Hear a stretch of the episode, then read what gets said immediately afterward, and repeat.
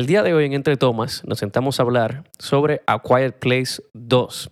Esta fue la primera película realmente que Víctor, Cristina y yo, Axel, fuimos a ver al cine juntos. Qué loco, ¿no? Todo este tiempo hablando de cine, hablando de serie, hablando de película y nunca los tres habíamos ido al cine juntos.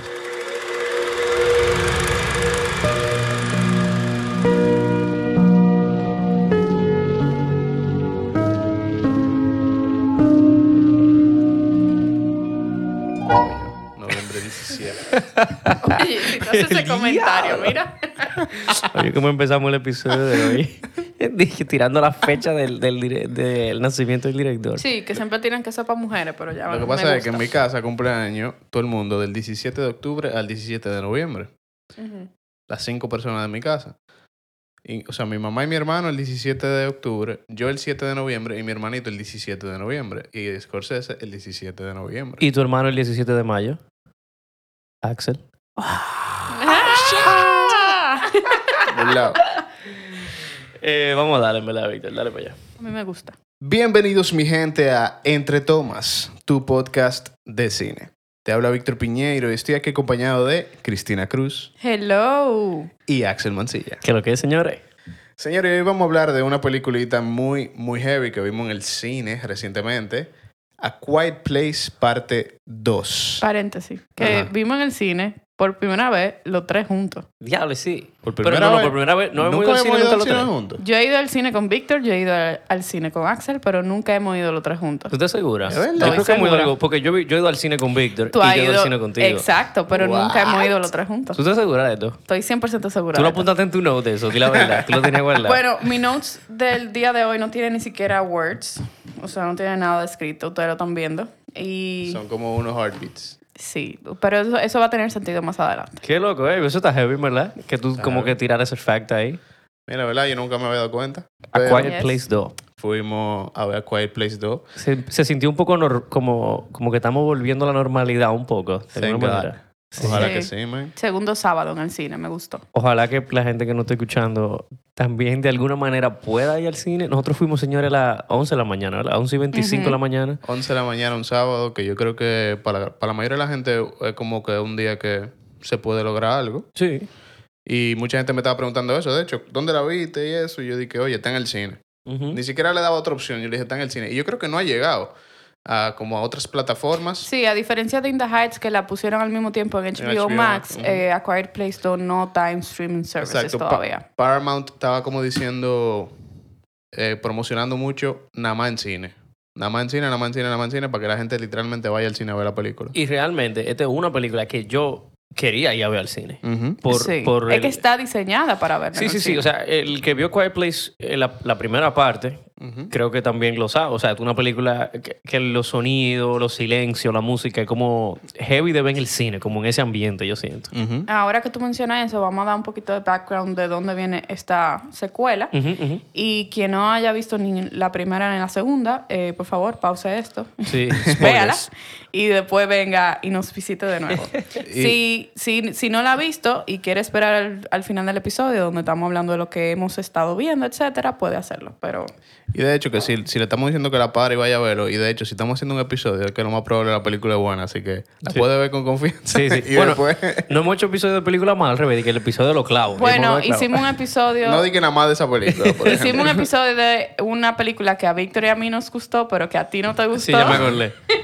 Sí, pero eso no fue un clavo. O sea, yo no llamara eso que di que... No, algo diferente. Dame un background de A Quiet- ¿Tú hablas de A Quiet Place 2 o de como en general? En general, yo creo. Sí, en general, Ok, eh, para que sepamos, Bájame es dirigida por John Krasinski. Ustedes conocen a John Krasinski de The Office como actor. Eh, aquí es la primera vez que él está dirigiendo. Eh, es producida por Paramount Pictures. Y la primera película fue en el 2018, con un budget de 17 millones de dólares. Eso, eh, eh, perdón que te interrumpa, pero eso no es tanto como No, se escucha, eso ¿verdad? es casi una película indie para ellos. Sí, no para nosotros, pero para ellos. Eh, la, la primera película vendió tanto y le fue tan bien que abrieron el tema de hacer una secuela, eh, a lo cual él estaba negado al principio. No quería... eh, él no quería al principio. Entonces, ¿qué pasa? Eh, de por sí él no quería dirigir esta, la primera. Tam- ah, tampoco. Tampoco. Eh, él vino a entrar como que según las entrevistas, él vino a entrar un poquito en el tema de que, ok, puedo dirigir, porque al final él también terminó escribiendo con dos escritores más Y actuando. y actuando eh, por el tema de que ahí mismo era como que cerca de la fecha donde él estaba formando una familia con Emily Blunt. Entonces, muchos de los temas que toca la primera película fueron temas con los que Sí, él se vio como familiarizado y él dijo, ok, esto me interesa. Que ojo, Emily Blunt, la esposa de John Krasinski, es la. La, esposa, exacto, Es la en la- en la protagonista de esta también. película. En la primera ellos son pareja y en la segunda, segunda ella la- spoiler alert, Exacto. Algo le pasa a, al personaje de John Krasinski en la primera. En la primera, no estamos haciendo... Bueno, sí, vamos a spoiler la Sí, segunda spoiler, también, no porque si tú lo Sí. estás escuchando, ya viste la peli. Entonces, la segunda viene con un presupuesto de 61 millones de dólares. Una gran diferencia de la primera. Oh, oh. Ya ustedes saben que, por lo tanto, lo que sea que sentimos en la primera, a nivel de escala, en la segunda se multiplica. Y una de las cosas que él dijo, que en la segunda él quería que todo se sintiera más épico en cuanto a el, mundo per se. Entonces, eh, que una de las preguntas que yo le tengo más para adelante a ustedes. Eh, la primera fue estrenada en el 2020, en marzo. Eh, fue estrenada en marzo del 2020 y prácticamente un año y dos meses después es que la estamos viendo en el 2000. cine. 2020 fue que abrió la película. ¿En eh, dónde? Eh, Ah, en llegó a estrenar el Unidos. año pasado. Llegó a ¿En estrenar festivales? en marzo. No, llegó a estrenar Ah, en en el marzo. cine, dígalo, en el cine. What? Y automáticamente, una semana después, La quitaron. la quitaron porque entró la pandemia. Y diablo, qué Dale. loco está eso. ¿Tú te imaginas? Hay gente que la vio hace rato y que por eso es viejísimo y vaina. Exacto. Y fue Entonces, gente- y fue gente a ver. Yo no sé qué tanta gente fue porque realmente esos datos no lo... Sí, pero si tú buscas el release date de la película, te sale que fue en marzo y que duró una semana en cartelera y la quitaron.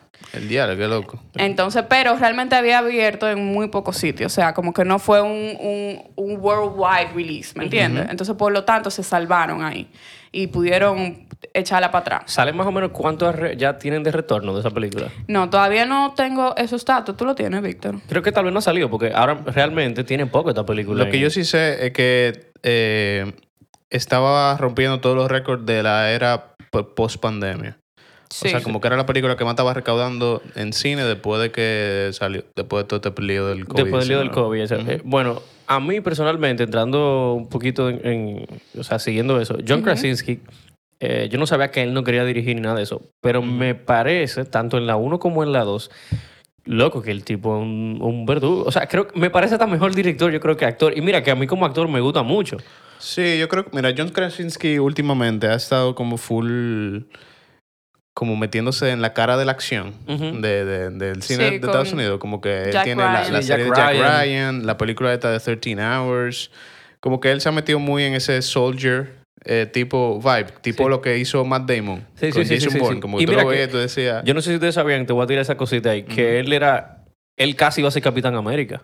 ¿Habla? Sí, pero... ah, yo creo que sí, que él había Sí, sí, sí, sí. O sea, él por poquito, él se puso el uniforme y todo de Capitán América. Él tuvo al tri de ser Capitán América. Bueno, ya que tú, ya, te- ya que tú entraste en ese tema, yo soy full eh, apoye, o sea, yo apoyo full la, la idea de que metan a John Krasinski y Emily Blunt como Mr. y Mrs. Fantastic en Fantastic en Four. Fantastic Four. Eso, es un fan casting super dark, que es que, el más famoso, el fan casting más famoso para Fantastic Four es Yo lo compro. John Yo lo Krasinski compro. Y lo Emily compro. Blunt. Lo O compro sea, full. nada más de ver la transformación de ella para la película de Tom Cruise, que era que se repetía el mismo día. Ah, eh, sí, Edge of Tomorrow. Edge of Ajá, Tomorrow. esa tipa se transformó. O sea, No, como, ella es como- tremenda actriz. Sí, no, ellos, no, ellos no tienen superhéroes. Y de hecho, yo creo que parte de lo que él dijo para Capitán América era que él no, le, no quería como comprometerse por mucho tiempo, algo así. Yo no me acuerdo. Yo lo que sí sé que él dijo como algo de ponerse el uniforme y que después vio como a, a Chris Hemsworth con el uniforme y dijo de que... Eh, Chris me- Evans. No, no, no, no. A Ah, Thor. Ah, a Thor. Él vio a Thor y dijo de que, eh, wow. Di que otros tenemos, que- sí, 500. di que tenemos que trabajar entonces. Bueno, pero eh, ya que tú entraste en ese tema, me gustaría pila. O sea, ese fan casting siempre me ha parecido súper interesante y sabemos que la película de Fantastic Four ya, ya está en the works en Marvel para que sea parte del MCU. Entonces fuera heavy que metan a cool. Krasinski y a Blunt ahí. Eso me gusta. Hablamos volviendo volviendo, a la película. volviendo a la película. A la parte 2, porque siento que hemos hablado del, del, del Sí. completo. Eh, háblame un poquito de, de, de qué le gustó de esta segunda Cosa buena. Sí, cosa buena. Luego, está heavísimo. A mí me gustó pile. Señor, en verdad, eh, nosotros lo hablamos de que salimos del cine, pero a mí personalmente me gustó muchísimo. Creo que la película te mantiene como súper eh, metido ahí. Tú en los silencios estás callado, loco. Yo, yo tenía cocaleca y no quería ni comer. Sí, yo tenía uno, un- Sí, o sea, una cocaleca y... Sí, sí, tú no quieres, tú no quieres no como hacer hacer ruido, ruido. tú estás muy fun, involved. Fun fact, que en la primera, los cines tienen un, como, no, no es que le da un batrí, pero no le gusta mucho a la película que tenga muchos silencios, porque la gente le da una cosa de que no quiere comer.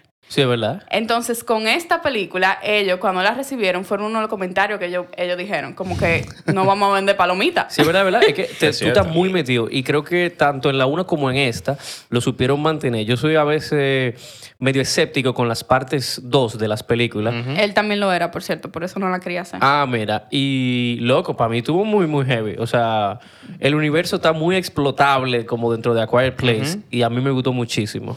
Mira, definitivamente yo era de lo que estaba medio como que curioso, vamos a decir, con que ellos pudieran hacer con la segunda parte. Eh, por eso mismo, como que usualmente la primera eh, fue muy exitosa, o, o así lo veo yo.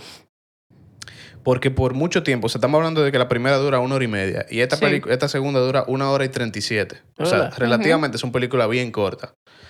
Y la primera eh, utiliza mucho de su metraje para mantenerte en un misterio enorme de que tú no sabes qué es lo que está pasando. Tú nada más sabes que ellos no pueden hacer bulla y que si ellos hacen bulla, algo pasa malo, ¿verdad?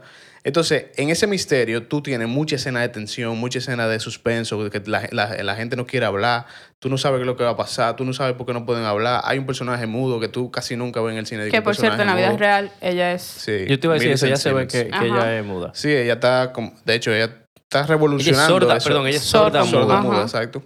Exacto. Y como que me parecía demasiado eh, como que raro de que, bueno, hacer una secuela. Primero porque, bueno, spoiler alert, el uno de los personajes principales se muere a a la fin, en, en la primera. Entonces tú dices, tienen que fajarse para hacer una historia. Entonces, no solamente tienen que fajarse, sino que en la segunda todo va a depender de la historia. Porque ya tú sabes cuáles son los monstruos, Claro. cómo, tú lo, cómo tú lo vences. Ya tú tienes el weakness Entonces, de Ya, no, Tú ya tú tienes tienes- la idea general de todo. Yo entiendo lo que tú Exacto. dices. y las exacto. reglas de cómo dices, funciona. si la historia no es heavy, los monstruos no me van a dar miedo, yo nunca voy a estar en suspenso porque al final yo sé que ellos van a, a como que a salir bien de aquí.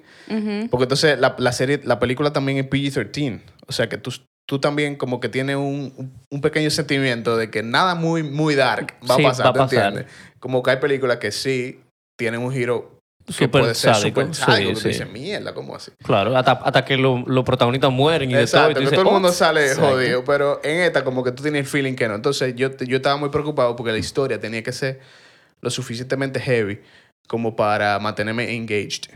Y yo creo que la película hace un buen trabajo. O sea, vamos, vamos a ser claros, la primera me sigue pareciendo un poquito superior. Sí, a mí también. Sí, pero es porque es más innovadora en Exacto, ese sentido. exacto. Eh, Esto es algo nuevo que nunca habíamos visto. O sea, Exacto. como que en jugar con el sonido de esa forma. Ujú. O sea, que ¿A ti, pero qué tú crees, General Chris? ¿Qué te pareció? Mira, a mí me gustó mucho. Yo siento que como secuela es muy sólida en ese sentido. Y que, eh, vamos a suponer, si yo soy los estudios y te digo, tú eres John Krasinski, Ujú. hazme una secuela, tú tienes, o vamos a arriesgar y hacer un reguero de lo que era y no sabemos si va a pay off, o me voy por el camino seguro a hacer muchas cosas como vamos más o menos con la misma eh, receta, pero manteniéndonos safe dentro de ciertas cosas y yo siento que eso fue lo que hicieron. O sea, como que no sentí la misma innovación de la primera, o sea, como que pusieron, no hay eh, entiendo, alto entiendo. stakes en ese sentido, pero no lo veo mal, lo veo bien. Y, y, eh, algo que pensé ahora, para, para que la gente que no esté escuchando, ¿se puede ver la 2 sin ver la 1? No. No. Como que me he quedado pensando en eso, como que No. yo entendería. Yo creo que tampoco. Yo creo que no. Yo creo que, eh, mira, Y esta- yo te voy- et- que tú termines, Ajá. yo te voy a decir por qué. Esto es es súper tricky porque estamos hablando de una secuela en, que funciona en un género que usualmente sufre de tener secuelas que no funcionan. Sí. Mm. O sea, estamos hablando de que el, el horror es un género súper explotable porque estamos hablando que desde antes del boom de los superhéroes, ese era uno de los géneros más Sí, exitosos más en la taquilla. blockbuster, más blockbuster. Exacto, el, horror, lo que es Saw, Paranormal Activity, el, el, el, el universo de Conjuring. Que tienen bajo presupuesto Que son y películas, tienen, exacto. Y o sea, y recaudan que la gente la va a muchísimo ver dinero. porque literalmente te causa como una adrenalina. Sí, sí, el miedo y la cosa. Igual que la cosa de tiburón y todo eso. Eso Exacto. recauda pila de cuarto. Que él tiene un hint a, a Joss Ajá, sí, yo lo tengo en los fun facts. Bueno, pero el punto es que eh, de por sí, como que, bueno, si funciona y es horror, ya tú sabes, como que algo está- están haciendo bien. Pero yo creo que, que es lo que está diciendo Chris, como que, oye, ya tú no tienes el, el- ya tú no tienes el misterio que tú tienes en la primera. Por lo que tú tienes como que sustituir elementos de una con otra si tú quieres que la misma fórmula que tú llevaste con la primera se te sea exitosa. Que, que- que yo encontré que son, por ejemplo, cosas parecidas. Eh, usualmente, cuando estamos viendo películas así posta- post- post-apocalípticas, cuando llega una segunda película o cuando llega una segunda temporada, eh, en caso de que es una serie, tú ves que comienzan como a en- engrandecer el universo. Sí, como claro, que, claro. que lo enseñarte más personajes, expander. Eso es un cuchillo de doble filo porque puede que tú expandiendo La eh, te, te, te desconcentre del, del core, que son los personajes a la que la audiencia está como invested. En este caso, él te hace una farsa de que te está expandiendo el universo. Ujú. Pero realmente él no hace mucho para contarte más de lo que está pasando. Estoy de acuerdo. Él se enfoca en los mismos cuatro personajes que, que pasaron de la primera y introduce uno más. Como para que sean cinco. O sea, en la primera eran cinco personajes y ahora también son cinco personajes y tú tienes que literalmente seguir la historia de estas cinco De gente. estas cinco gente. Quiero que tú me digas por qué no funciona, antes de seguir a, la- a lo que quiero entrar, de por qué no funciona como segunda, que te iba a decir algo. No, no, funciona. O sea, Pero, tú, no, no, no, perdón, perdón, perdón, perdón, perdón, mala mía. Que no funciona sin ver la primera. sí, sin ver la primera. Oye lo que pasa. Y aquí vienen mis, mis notes. Ok, dale. Eh, yo vi la primera. Eso es un trueno, señores. Sí, pero me, me confundió. Dime, ¿tú viste la primera? Ok, yo vi la primera. eh, perdón, cuando fuimos al cine a ver la segunda, de manera inconsciente o en el subconsciente, yo conté los beats de acción. What the fuck? Fueron seis. O sea, fueron seis Sí. escenas construidas por completo desde el beat pequeño donde hacemos el, el, como el hint de que viene algo. O sea, después tú no la disfrutas la película. Yo la disfruté, yo la disfruté. No, pero, o sea, yo sé lo que Yo Cristina entiendo lo que tú quieres decir, pero yo siento que cuando uno está concentrado en buscar esas cosas. No, es que yo no estaba buscando, eso es. O sea, como que yo dije, ok, esto fue una escena grande al principio. Después, ah, esta, esta segunda escena. ¿Qué pasa? A diferencia de la primera, la primera, y ahí vienen mis notes, fueron muchos momentos pequeños. Y realmente, como escena grande en sí, nunca hubo tanto ruido y fueron como, como tan grandes como las seis que tuvieron la segunda. Siguiendo full Entonces, lo que tú quieres decir. O sea, fíjate- no es como un juidero const- como que hay películas que desde que empieza es un juidero y una tensión top. Aquí no. Exacto, aquí no. Entonces, ¿qué pasa? La primera, mientras tú, por ejemplo, si, lo, si nos vamos a sonido, la primera fue muchísimo más en silencio que la segunda. Por, mientras más tiempo constante, lo, pues, si lo ponemos decimales o qué sé yo, BPM, vamos a suponer que no pasaron de 80 BPM en la primera, las escenas. En la segunda, tú tuvieras a 6 que llegaron, qué sé yo, a 140, por darte un ejemplo. Sí, entiendo que. O sea, simplemente eran momentos de más tensión y volvíamos Era, a era más tensión, pero en, en el in-between, en el medio, la tensión no era como, no, no te mantenía tan así porque te estaban contando la historia de Sí. o lo que estaba pasando en, en el medio. Entonces yo siento que de alguna forma u otra jugaron muy bien con esa tensión, que si tú vienes de la primera y tú vuelves a poner ciertas cosas en la segunda, por ejemplo, en la segunda abrimos en la farmacia. Esa farmacia está en la primera, pero ya se supone que no sé cuántos días después que pasó Sí, lo, sí, lo que sí, vemos. Y vemos lo del avioncito y vemos la misma Sí, calle. te tiran el hint ahí. Entonces, por ejemplo, yo tenía eh, uno de los comentarios de Víctor cuando salimos del cine que ellos tenían unos crosscuts que estaban muy áperos. Mortal. En la segunda. En la primera ellos también lo tenían, pero lo tenían diferente, pero lo tenían. Tenían dos principales. Uno en base a conversación y el otro era cuando, cuando él muere, que la, la, la esposa lo está viendo por las pantallas. Sí, quiero que hablemos también de eso, como de ese tipo de cosas, de que fue de la cosa que más nos gustó en ese Exacto. Entonces, esos elementos me encantó que los repitieran, pero los repitieran de manera diferente. O sea, mm, eso me, me pareció increíble, sí. Sí, eso tuvo, eso tuvo muy cool, en verdad. Eh, me gustó mucho el diseño de, los, de esos jumps, que era lo que yo te estaba diciendo en cuanto a la tensión. Y la perspectiva, por ejemplo, de el character sordo-mudo, en la segunda lo sentimos más, porque ella tiene más Sí, toma protagonismo. un poquito más de protagonismo. Ajá, entonces así mismo sube ese, esa utilidad, esa técnica, y, y me gustó porque va como a la par.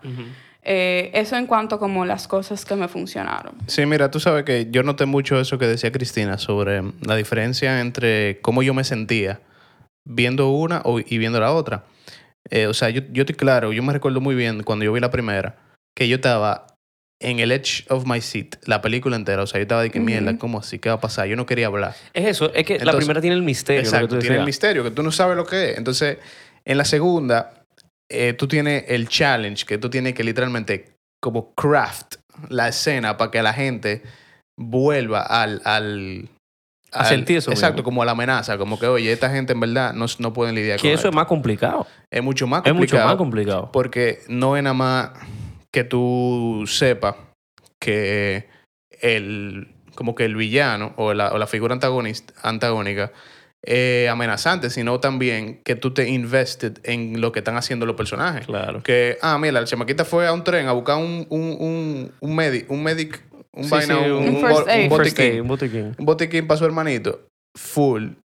Yo a mí me tiene que importar que ella salga viva de ahí, Claro. ¿entiendes? Porque si a mí no me importa, entonces a mí no me importa el malo, no me importa nada, ¿te entiendes? Claro, tú sabes que Entonces es mucho más complicado. no hemos hablado, que creo que algo de lo que más me gustó también, fuera de los cuts y eso, que fueron las actuaciones. Ni siquiera hemos dicho que trabaja Killian Murphy, que fue el actor que Paeta, vamos a decir, sustituyó a, a John Krasinski. Eh, personalmente las actuaciones a mí me gustaron mucho, tanto del, del el niño, o sea, el, el- hijo, la, la hija, Emily Blunt, obviamente esa tipa eh, súper dura, y Killian Murphy, que a través de los años, lentamente, yo siento que se ha convertido en un fan favorite. Eh, porque él siempre ha trabajado, un tipo que siempre ha estado trabajando y siempre lo hemos visto en papeles. Obviamente ya llega a Peaky Blinders y el boom. Pero a, a, a Cillian Murphy lo hemos visto por mucho tiempo. y ha trabajado con Sí. Christopher Nolan, ha trabajado de la mano con, con, con Tom Hardy en muchísimas Oye, la películas. última vez que yo lo vi fue en Red Eye, que es con Rachel McAdams. Sí, en, sí. que en un avión y que él es el malo también. O sea, eh, honestamente es muy bueno. Él es muy buen actor y creo que aquí me gustó mucho. Víctor lo dijo también desde que salimos. Dijo, me gustó que no vi a Thomas Shelby. Loco, me encanta que hay veces que tú tienes un, persona, un actor que está demasiado attached a un personaje. Personaje. Y yo pensaba eso de, de, de Killian Murphy. O sea, yo dije, mira, este tigre está difícil que yo lo vea otra vez en una vaina que no sea Tommy Shelby. Porque estamos hablando que Tommy Shelby es... Loco, Peaky Blinders es una de mis series favoritas y Sí. Tommy Shelby es uno de mis personajes favoritos. Y es como que yo vea a Kevin Spacey y no vea a Frank Underwood. Una vaina así. Sí, tú sabes que- Entonces- que, hay actores que se es porque él es muy bueno. Porque a mí me encanta Ryan Reynolds y yo siento que Ryan Reynolds solo se ha quedado con Deadpool, loco. Loco, el tigre es Ryan Reynolds en toda la película que Entonces, yo siento que me ha molestado porque él es muy buen actor. Si tú te pones a ver la cosa antes, loco, él es buen actor y él como que se ha medio recostado Sí. de eso. Sí, porque se acomodan. Sí. Pero Killian Murphy me encantó que yo no vi ningún otro, o sea, no vi ninguna secuela de un personaje de él, ¿entiendes? Como que yo lo vi, la barba ayudó pila, Sí. que tú veías, o sea, tú literalmente estabas viendo el personaje que yo había incluido, que de por sí, eh, el personaje de él me dio mucha vibra de que la, realmente tú te das cuenta que la historia no existía antes de ellos decir vamos a hacer la segunda parte. Sí. O sea, sí, como porque que- pa- esa, ese prólogo que vemos al principio es para poder tener sentido de quién es él. Exacto, como que él usa esa escena retrospectiva de vamos a ver un chin del pasado para tú introducir el personaje de Killian Murphy, pero eh, tú te das cuenta como que, ok, esto se lo inventaron todo para hacer la segunda película, que pudiera ser algo malo, pero funcionó. Funcionó. O sea, funcionó. funcionó porque, de hecho, tú te quedas con más ganas de ver un chico un poquito más del pasado, del Day One. Sí. y eso, o sea, quedarte con más ganas es un buen indicio, como de que, oye, eso, está- eso tuvo heavy, eso que hicieron. Quiero que, que Cristina me tire los fun facts. Me quedé con eso porque yo no sé lo que ustedes dijeron de lo De- de. Sí, Bueno, yo, mira. No, yo no sé de eso. Eh, en, la, en ese prólogo que Víctor estaba mencionando justamente ahora, eh, en el pueblo Ajá. hay un letrero que dice Brody's Pizza. Eh, eso es en el homenaje a Chief Brody de. Diache. Pero ustedes lo leyeron en el cine eso. No, ¿O no, fue no, después? eso yo lo no, vi después, Eso, investigando eso para- honestamente, eso yo lo vi después. Ok. Eso yo no me la llevé en el ¿Qué otro, cine. ¿Qué otro fun fact? ¿Hay más fun fact de, de Eh, sí, bueno, en una de las escenas de la, de la segunda parte, donde enseñan el mapa, el coastline que enseñan es de Stamford, Connecticut, que eso es una referencia al character de John Krasinski en The Office, que era de ahí. Eso es, eso es como algo, como un easter egg de ello, como interno. Claro, son cositas enteras. Eh, John Krasinski hizo el papel de el monstruo que el hijo mata en la segunda. Con las cosas de tecnología. Ajá, o sea, que el seguro vestido de verde. vaya. Exacto, o sea, con lo- los suits eso tecnológicos, etcétera, él fue que él hizo el papel del monstruo. Eh, bueno, ya mencionamos lo de... Eso está heavy. Sí, eso, eso me gustó. Bueno, tal vez para la gente también que, que no sabía, que lo dijimos, John Krasinski y Emily Blunt son pareja. Exacto. O sea, Sí. él la dirigió a su mujer. Y eh, él siempre, como que él siempre habla como muy bien de ella, como que ella Ajá. es de que muchísimo superior a él. Sí, sí, sí. Sí. Eh, eh, bueno, hablando de Emily Blunt, en la primera, el, que la épica escena del baño, ella la hizo en una toma. En o sea, take. ella, ella lo logró en one take. Y honestamente que bueno, porque es una escena bastante difícil. Loco, y- yo no sé si ustedes se percataron, pero Emily Blunt en esta película, en la parte 2 específica, de principio a fin es una tragedia para ella. Es un personaje que tiene muy poco break. En lo que tú hablabas ahorita de los subidos y la Sí, bajada de es, tensión. es que no tiene break emocional. Porque que tú como wow. padre estás pensando t- 24-7 cómo hacer que estos estos carajitos sigan Sí, vivos. Ese personaje pasó un baltrí en esa movie de arriba abajo, man. Que hablando, hablando de eso, no sé si le pasó, pero yo siento que una de las cosas co- por las cuales esta película funciona, tanto la segunda como la primera, es que a diferencia de que, como hablamos ahorita de superhéroes y, y de mundo apocalíptico, lo que sea, tú tienes gente común y corriente con, ok, vienen estos alienígenas o, o lo que sea, estas criaturas que no, no sabemos todavía cómo las vamos a enfrentar, pero son gente común y corriente tratando de sobrevivir. O sea, esa gente caminan descalzo. Yo me la pasé pensando en muchas ocasiones. Tú sabes lo difícil que es caminar descalzo, de que en, simplemente en un monte. Que- Imagínate de que en una tampoco sé ciudad. en un punto por qué lo hacían. Eh, tampoco dijimos de Digimon eh, Hounson. Digi- Hounson. Honso. A mí me tripea él como actor. Sí, el, el- o sea, el personaje era un poquito menos de- importante de lo que yo pensaba que iba a ser. Sí, yo también. Pero a eso voy con lo que yo estaba diciendo ahorita, de lo de los Lo personajes y el, y el universe. O sea, y yo creo que también fue un poquito, eh, o sea, yo creo que ahí está una de las pocas cosas que no me gustaron de la peli, que era eh, eso mismo del universo. Por ejemplo, cuando tú, cuando él de- decidió hacer la segunda parte, él supo que él no se podía quedar en la granja, que ellos tenían que tener como un journey para hacer algo que vaya, que sea como hopeful Ajá, para, ajá. para la gente de ahora.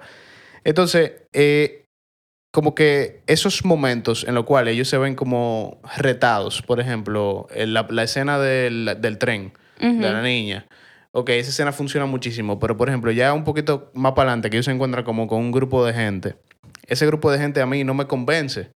De que, de que un grupo de survivors, que, de que esa gente sobrevivieron un año y pico eh, en, en esta post en esta en este mundo post-apocalíptico, porque como que ellos resuelven muy rápido con ello. Entonces, como que hay varias escenas cuando él se ve como obligado a como a dwell un poquito más en qué es lo que es el universo, cómo funciona, qué está pasando despu- tanto tiempo después, que como que él decide, vamos a salir rápido de esto. Ajá, lo, lo- le da para allá. Tú como que, que... él sale rápido y dice, eh, bueno, esto no es tan importante porque esto no tiene que ver con los Sí, personajes de la inclusive- personaje. que cuando él llegue a esa escena, yo pensaba que ese iba a ser el clímax de la película.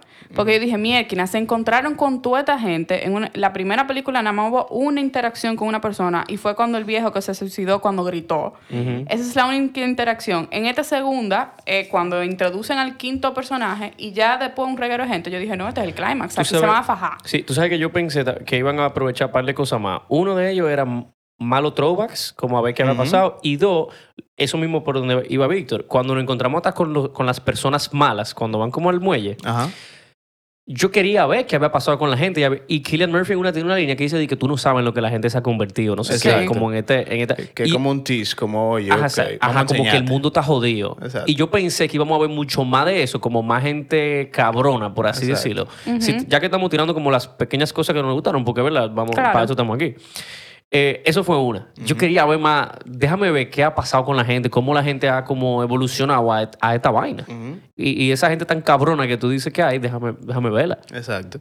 Y, y- y yo creo que en ese, exacto, como que en ese universe building, él de, como que decidió abarcar tan poco que la rapidez como que me sacaba de, lo, de la realidad, ¿tú entiendes? Como Sí. que, oye, tú quieres que sea real un poquito, pero cuando tú me muestras vaina tan rápido, yo no conecto como que con, con el threat. O sea, para mí ellos no estaban tan, peligro, tan peligrando ahí.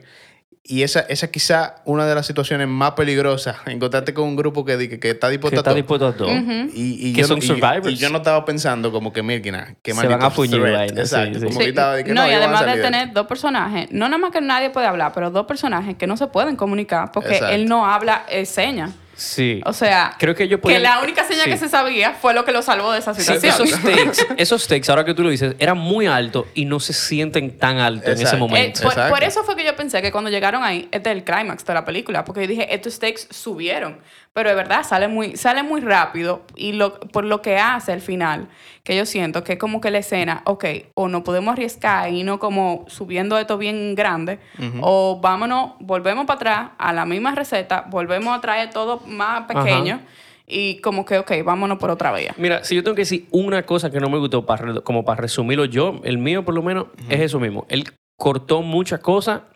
que podía sacarle más provecho. Sin embargo, junto con eso, él te hacía el crosscut del chamaquito. eh, Perdón, eh, ¿podemos definir qué es un crosscut para la gente que no Un sepa lo que es crosscut, un crosscut? eh, un crosscut, señores, cuando tú estás viendo la película y está editada o montada para enseñarte rápidamente varias historias de varios personajes al mismo tiempo. Por ejemplo, que tú crees que están pasando en el que mismo tú crees que momento. están pasando al mismo momento. Exacto. Por ejemplo, eh, imagínate que tú estás viendo Avengers y en un planeta está eh, Tony Stark con Spider-Man y en el otro está Wakanda y cada dos minutos tú estás viendo a Tony Stark y después cortan a Wakanda y así. Claro, yo no asocia que están pasando al mismo Exacto. tiempo en diferentes Es un lugares. crosscut de eh, la escena de- del planeta de Thanos y Wakanda. Entonces, que en, en este caso lo tenemos con el clímax, con la niña y con el niño. Que en el- me encantó que en parte, eh, vamos a decir, los héroes al final fueran los niños, porque al final, como quien dice, son el futuro. O sea, bueno, un niño entre comillas también. Porque Niño la- entre la comillas, ya- pero ya tú me entiendes. ¿eh? sí. Pero que en esa escena, por ejemplo, del muelle, eh, el crosscut era con el niño que, que se había trancado Sí. En el safe y no tenía oxígeno. Eso fue un elemento súper A Quiet Place 1. Ujú. que era que tú sentías como que, por ejemplo, en A Quiet Place 1, yo me voy a acordar para siempre, que él, pa, se sale el clavo. Y tú dices, mierda, se van a clavar Ajá, el tú clavo. lo sabías, tú lo y veías tú venir. pasas la película entera diciendo, Esperando se el van a clavar el maldito Ajá. clavo. Y, tú y aquí es, mierda, se va a trancar en el Ajá. safe. Mierda, se va a trancar en el safe. Pa, se Y tranca te en digo el algo, safe. cuando pasa, me gusta que en las dos también, tú no te lo estás esperando. Exacto. Cuando le pasa a él, tú no piensas que le va a pasar. Y con el clavo en la 1, tú tam- O sea, tú sabes que va a pasar, pero justo cuando pasa, no es que tú dices, di que, ah, Ah, es ahora. exacto. No, di que, te sorprenda. Ajá. Y tú lo sufres. Exacto. Entonces, como que eso, ese elemento tiene stakes pila de como que full. Él se puede morir por eso, pero no es, no es de que contrate con un grupo de gente en un Claro. muelle. Pero funciona un poquito más para mí. Porque tú sientes, mierda, qué maldita vaina. ¿Entiendes? Entonces, como que ahí tú ves el, como la comparación de mantener la cosa un poquito más grande o un poquito más pequeña, pero en la reacción de la audiencia puede ser igual. Sí. Sí.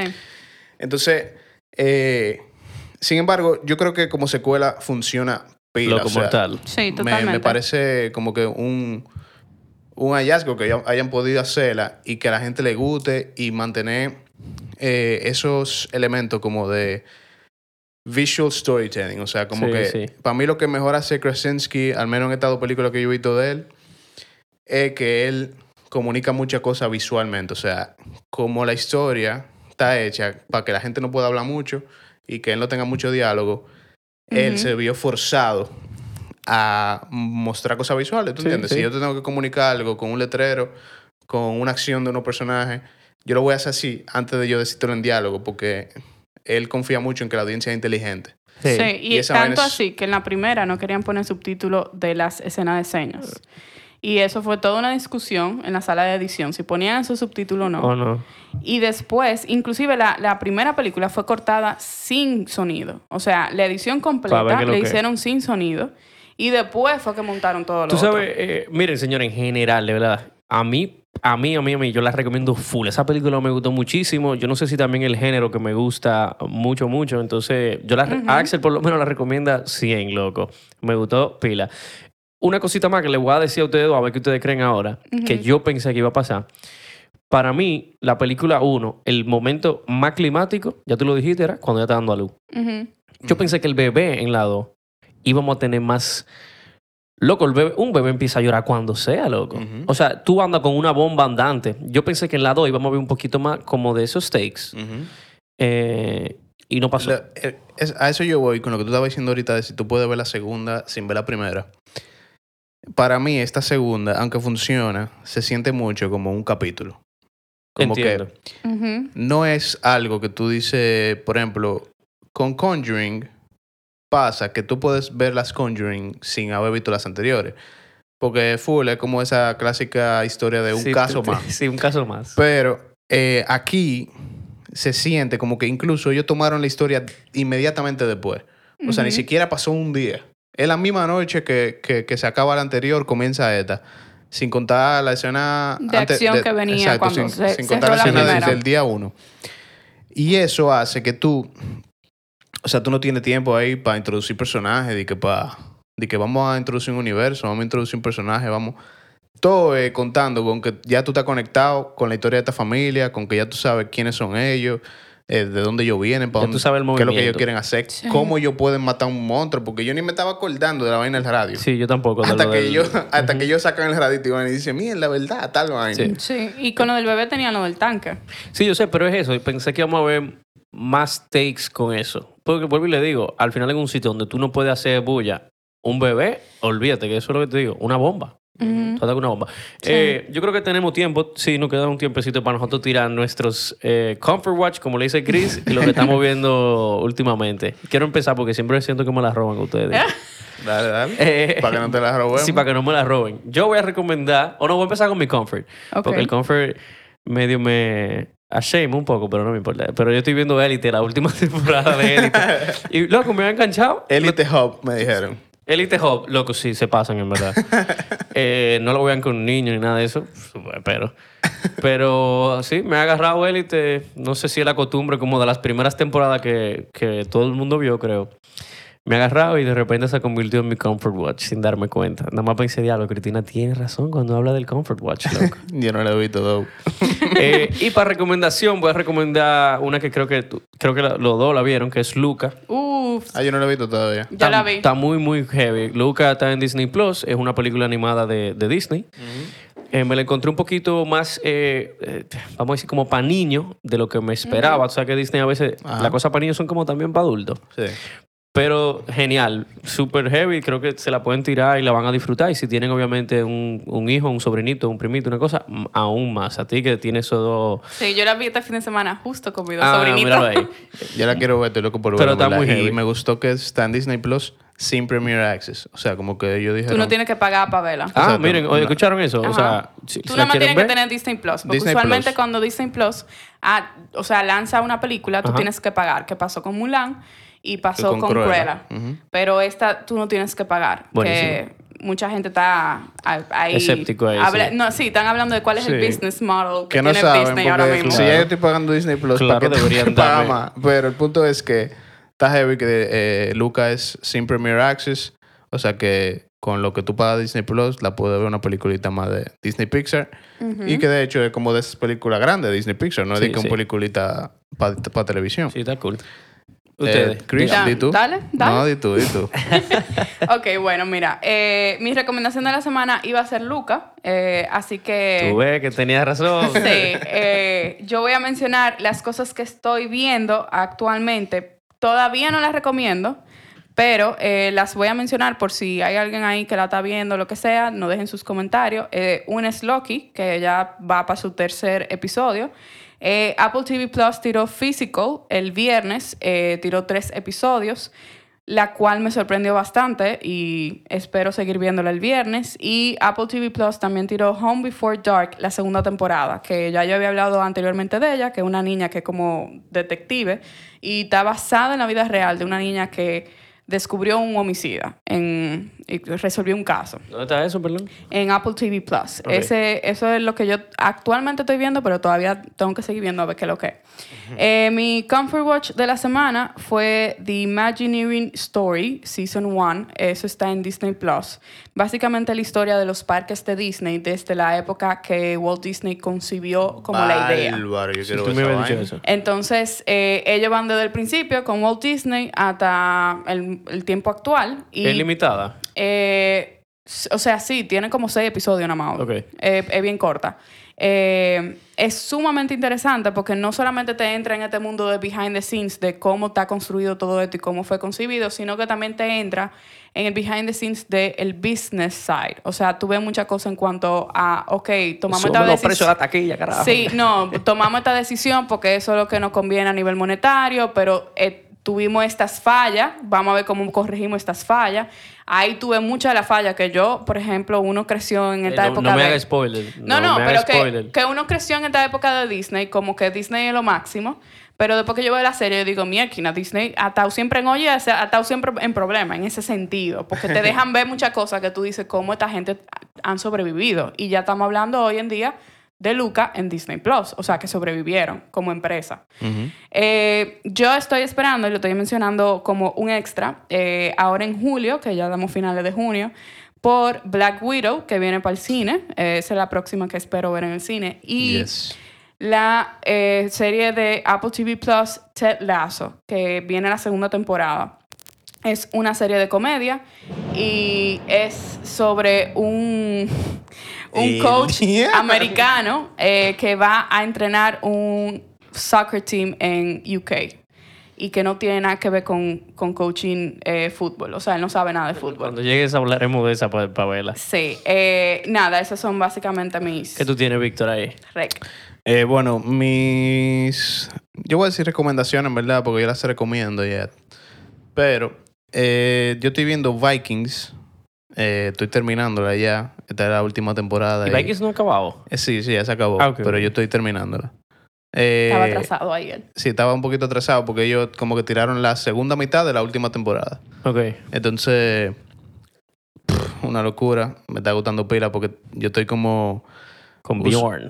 Estoy ya, ya como que yo estoy matching lo que yo estoy jugando en el play con lo que estoy viendo en, en, en- la serie. Entonces, como que estoy jugando Assassin's Creed Valhalla, que es de Vikingo, más que estoy viendo la serie de Vikingo, entonces estoy, estoy O sea, que como está full casi, immersed. está casi pelándote los lados y dejándote una chiva y amarrándotele y saliendo de que. Ragnar, Ragnar. Entonces, como que está súper heavy, como que eh, meterme en ese Norse mythology, vaina, pero me está gustando pila, la serie es demasiado buena. O sea, como Vikings que full es, es muy bueno. O sea, como que yo, yo no pensaba que iba a llegar como a ese level. Y yo creo que este es el mejor momento, ahora que tú lo dices, si alguien no ha visto Vikings, de empezarla. Porque ya... Esa soy yo. Porque sí, ahora el momento, ¿por qué? Porque ya tanto la temporada. Cuando yo empecé, yo la empecé, vi cuatro temporadas, pisado así, pa, pa, pa, pa, pa, y lo tuve que dejar y se me salió. ¿Cuántas Y es temporadas son? Son seis Son temporadas. Pero es una serie que cambia demasiado. Sí. O sea, como que cambia demasiado. en- O sea, lo que era al principio. No eh, es lo que es By ahora. Far. Sí, pero ah, vamos a dejarlo por un episodio de eso, porque Exacto. creo que podemos hacer un episodio de Vikings tranquilamente. De como eso, que verdad. es una cosa muy diferente a lo que es ahora. Entonces, como que me parece interesante porque yo creo que yo nunca había visto un morphing en una serie tan drástico. Y esta serie está en... Eh, Es de History, pero, Pero está sale... en Netflix. Sí, está en Netflix, está en Netflix. Ok. Hablando de Netflix, por cierto, ¿ustedes leyeron la noticia de Steven Spielberg? No, ok. ¿Qué? Bueno, pues la compañía Amblin de Steven Spielberg se hizo un partnership firmado ya con Netflix para producir contenido anual con ellos. Tanto que hablo de ti.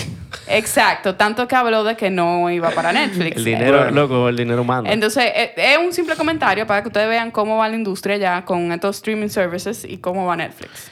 Mi otra recomendación es que retomé la serie de 2019, creo que, o de 2020, no me acuerdo. Normal People, que es una serie espectacular. O sea, ¿Dónde está es, eso? es de, es de Hulu. Ok. Pero es una serie nítida, o sea, a- yo he visto hasta ahora cinco episodios. Ah, o sea, pero como tú que-. Yo había visto un episodio nada más. Y dije, miren, que no me gusta esta serie, pero como que no, no la había seguido viendo.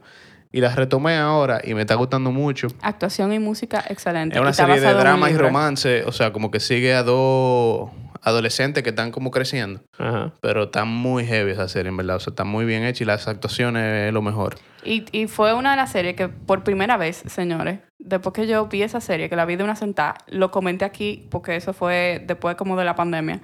Y, óigame, está basada en un libro y mucha gente, o sea, yo no he visto el primero que me diga que le gustó más el, el libro. O sea, todo el mundo ha hablado de lo bien adaptado. Casi siempre es al revés. Exacto, lo bien adaptado que está del libro. Bueno, señores, yo creo que con esto podemos culminar más o menos el episodio, ¿no? Sí, mi comfort watch son Loki y Bad Batch, que es la serie animada de Star Wars, que está Tú demasiado lo has dicho pila. A- A, loco. Víctor se ve que le ha gustado pila porque él Loco, yo creo que él lleva cuatro heavy. episodios o Es por lo que menos sale, tres. que que sale ha toda la semana y cada vez que yo veo un episodio yo me quedo de que loco, ¿cómo que los Sale como un niño de ahí. Que unos Víctor- muñequitos me gusten tanto. Cada vez que vamos a loco? grabar, Víctor siempre habla de Bad bueno, Batch. nada, no lo voy a mencionar Señores. de nuevo, pero eh, pueden ver Bad Batch y, y nada.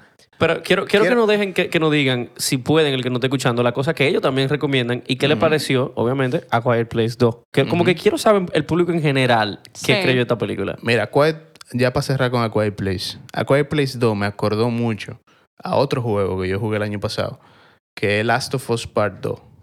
Por ahí viene la serie de Last of Us y yo, yo estoy seguro, cuando salga esa serie, como que la fanaticada de Last of Us va a, como a crecer pila. Pero me acordó mucho porque Last of Us 2 eh, literalmente como expande lo que fue Last of Us. Y A Quiet Place 2 intenta hacer eso. Pero como que ellos se mantienen como en la misma esencia. Ellos dijeron, ellos dijeron como que vamos a ir por lo safe antes de por lo ambicioso. Y me parece que yo creo que ese fue su éxito. Porque si ellos no hubiesen estado tan seguros en la historia como yo creo que no lo estaban ahora, y hubiesen sido súper ambiciosos, podía salir algo súper raro.